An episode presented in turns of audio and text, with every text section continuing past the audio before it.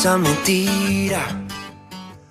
La Salle Cancún Radio presenta Convergencia Sonora, el podcast de la diversidad y el conocimiento. Nosotros somos Charla y Rola. Comenzamos. Dos besos son demasiado y un beso no bastará. Hola, hola, me recuerdan, soy Fernanda Andrade y estás escuchando Charla y Rola temporada 2. Hello there. Les damos una calurosa bienvenida a esta nueva etapa de la Salle Cancún Radio. Soy Benjamín Gutiérrez y estoy con muchísimas ganas de estar aquí con los muchachos por segunda vez.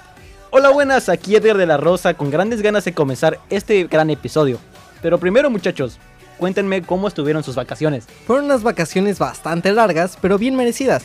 Espero que todos los radioescuchas se le hayan pasado bastante bien, igual que yo. Fueron unas buenas vacaciones, pero he de confesar que estaba muy emocionada por regresar a esta rutina y por supuesto verlos a ustedes. Yo también ya extrañaba mucho esto muchachos, estar grabando con ustedes en la cabina siempre es un placer. Pero cuéntanos, amiga Fendi, ¿de quién hablaremos de este primer episodio por segunda vez? Que ya estoy ansioso de ver. ¿Por qué segunda vez, Benja? Bueno, es que como saben muchachos, somos Chana y Rola y las cosas nunca nos salen bien. Pido perdón. Entonces, esta es la segunda vez que grabamos este episodio completito. Así que, ¿de quién vamos a hablar? Se trata de una banda de pop en español colombiana que se ha vuelto bastante popular en los últimos años. Es una banda muy reconocida en México, pero la verdad es que yo solamente conozco una canción. ¿Estamos pensando en la misma canción? ¿Cómo te atreves a volver? ¿Cómo te atreves a volver?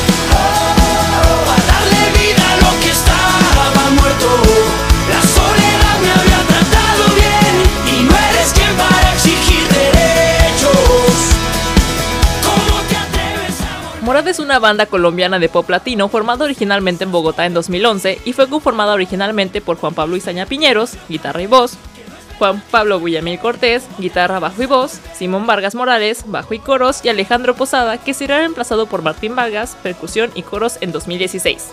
Los chicos de Morat se conocen desde los 5 años. Iban juntos al colegio Gimnasia La Montaña y algunos de ellos en la Universidad de los Andes. Comenzaron tocando juntos en varias ocasiones y cuando cursaban la secundaria, Juan Pablo y Sasa tomó la decisión de crear una banda. Su único objetivo era pasarlo bien y tocar para sus amigos. Pero siempre con actitud trabajadora porque a ellos les importa hacer las cosas bien. Y así fue como en el año 2014 la banda realizó una sesión de grabación en Bogotá. Ellos confiesan que eran muy ingenuos y que simplemente querían tener un disco para mostrárselo a la gente en los bares, básicamente para que les dejaran tocar. Un sitio al que concurrieron mucho como músicos principiantes fue la TEA, donde en un inicio, como dato curioso, sus únicos fanáticos era el personal de seguridad del lugar. Con el paso del tiempo empezaron a tener una audiencia propia. Simón Vargas contó esta anécdota respecto a ese lugar. Recuerdo que teníamos un juego. Cada vez que tocábamos en la TEA, tratábamos de adivinar cuánta gente iba a vernos. Y por lo general, llegaban más personas de las que esperábamos. En sus comienzos no había grandes expectativas para la banda. En su primera reunión con el representante artístico Malaver, fueron rechazados después de que escuchara una de sus primeras composiciones. La respuesta que les dio fue la siguiente. Creo que ustedes son talentosos, pero nunca tendrán una canción en la radio. Deberían haber nacido en Argentina a fines de los 70, porque su música no es adecuada para lo que está sucediendo en este momento. Sin duda, palabras muy motivadoras. Definitivamente. Pero, una vez que los escuchó tocar en vivo, en la TEA, tiempo después, Malaver quedó impresionado por el potencial de los chicos y se decidió por representarlos. Empezaron a componer en modo muy serio e inocente, porque para ellos es importante ser artista y disfrutar el detalle. De ahí contactan con quien sería su productor, Mauricio Regnifo de Cali, y el Dandy. Y ya en su primera reunión, este les propone que le hagan una canción. Ahí mismo. En ese momento compusieron Mi Nuevo Vicio, en tan solo media hora. Mientras acababan de grabar la canción, algo les decía que el tema era bueno y nada más terminarla, Mi Nuevo Vicio empezó a sonar vía internet en todos los colegios de Bogotá y la gente la ponía en las fiestas sin saber quiénes eran sus autores.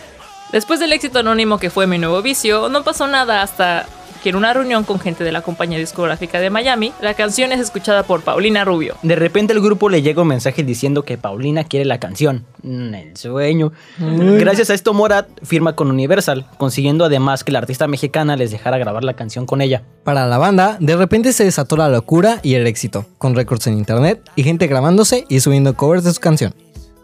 No sé qué me pasa, quién estoy engañando. Mis ganas me consumen y me empieza a doler.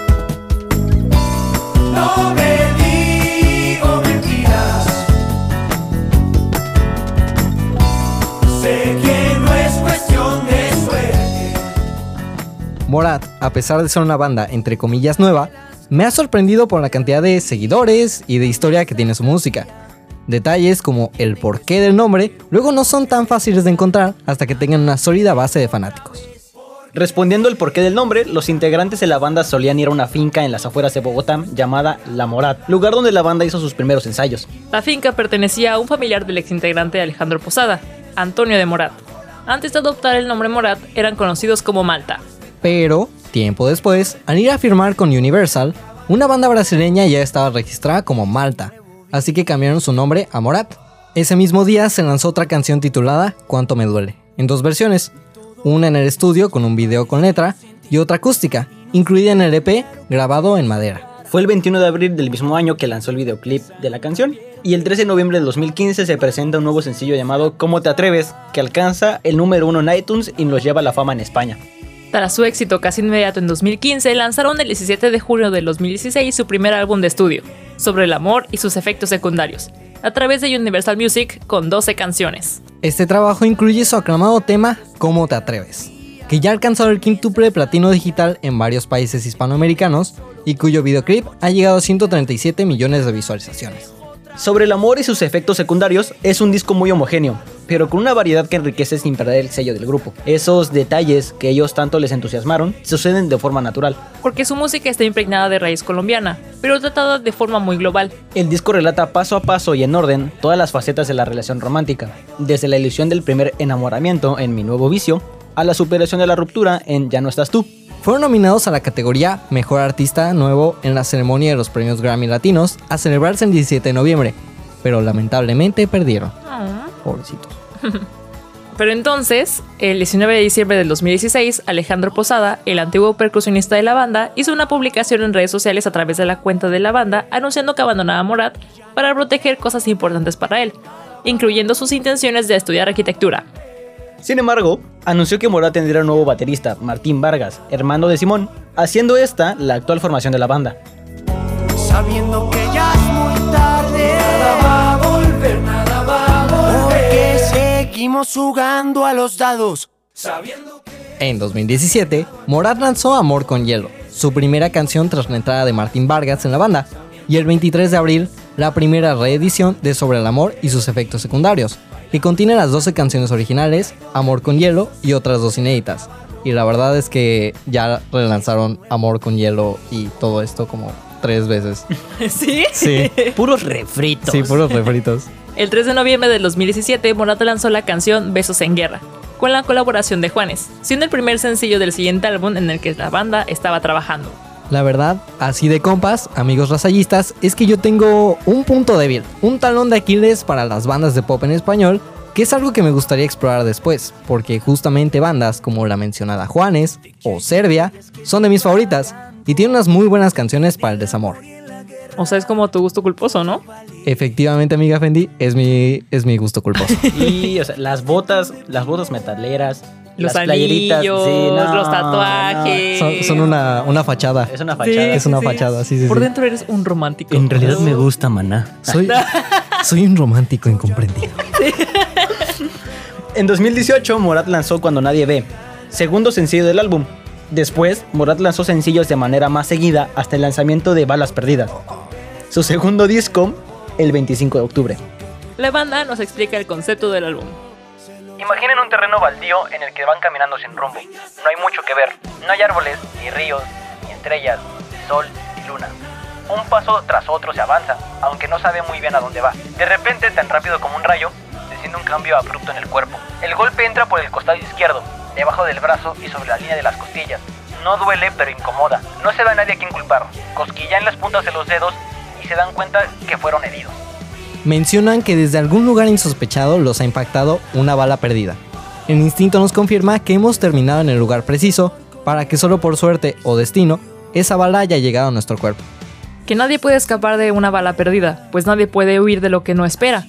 Y como las balas perdidas, que van y vienen sin avisar, las canciones funcionan de la misma manera. Que escribir una canción es ser el tirador. Y así como hay tiradores que pierden sus balas, hay compositores que extravían sus canciones. Hay canciones que se escriben para una persona y llegan a alguien más. O canciones que se escriben sin alguien en mente y terminan golpeando a una víctima insospechada. Algunas veces se dispara y se golpea a la persona equivocada.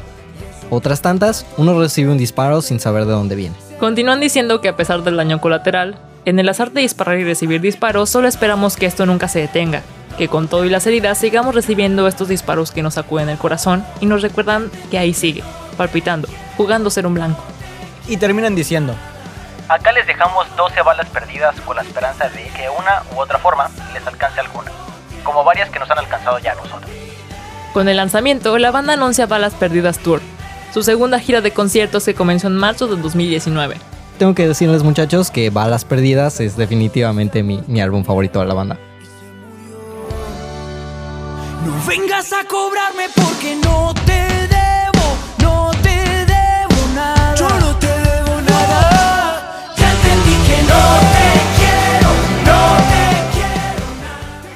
En noviembre la agrupación fue nominada al Grammy Latino en la categoría Mejor Álbum de Pop Contemporáneo por Balas Perdidas.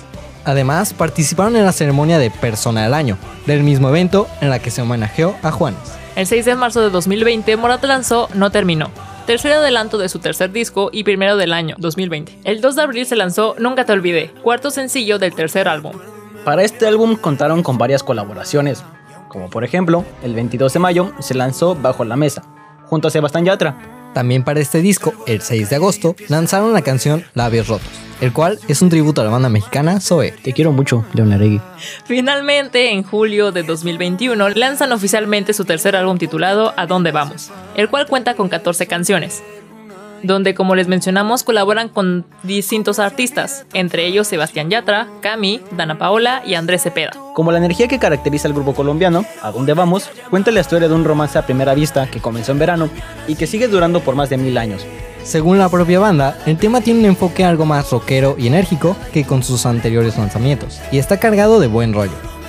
Y ya para terminar la historia del grupo, tenemos que mencionar que el 17 de febrero del presente año 2022, lanzaron el sencillo Llamada Perdida. No podemos irnos sin decirles que, a día de hoy, Morat es la banda pop más grande de España y América Latina.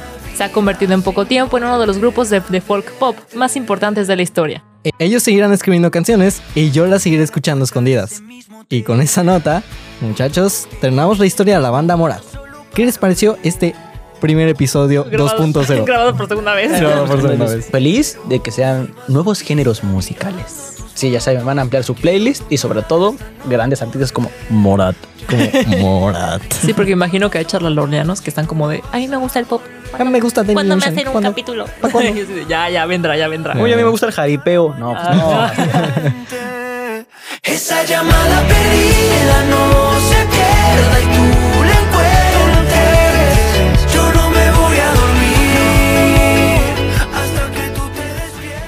Esto Esto fue Charla. Y Hola. esperamos hayan disfrutado de esta primera emisión de la segunda temporada del podcast Charlie y Rola. Los esperamos el próximo martes a las 2 de la tarde solo por la Salle Cancún Radio. Convergencia sonora. Seguimos vivos, muchachos. Segunda temporada de Charla y Rola porque hierba mala nunca muere. ¡Eh! ¡No nos cancelaron! ¡Sí sobrevivimos! bye bye. Adiós. La Salle Cancún Radio presentó Convergencia Sonora, el podcast de la diversidad y el conocimiento. Regresaremos con más. Escúchanos siempre.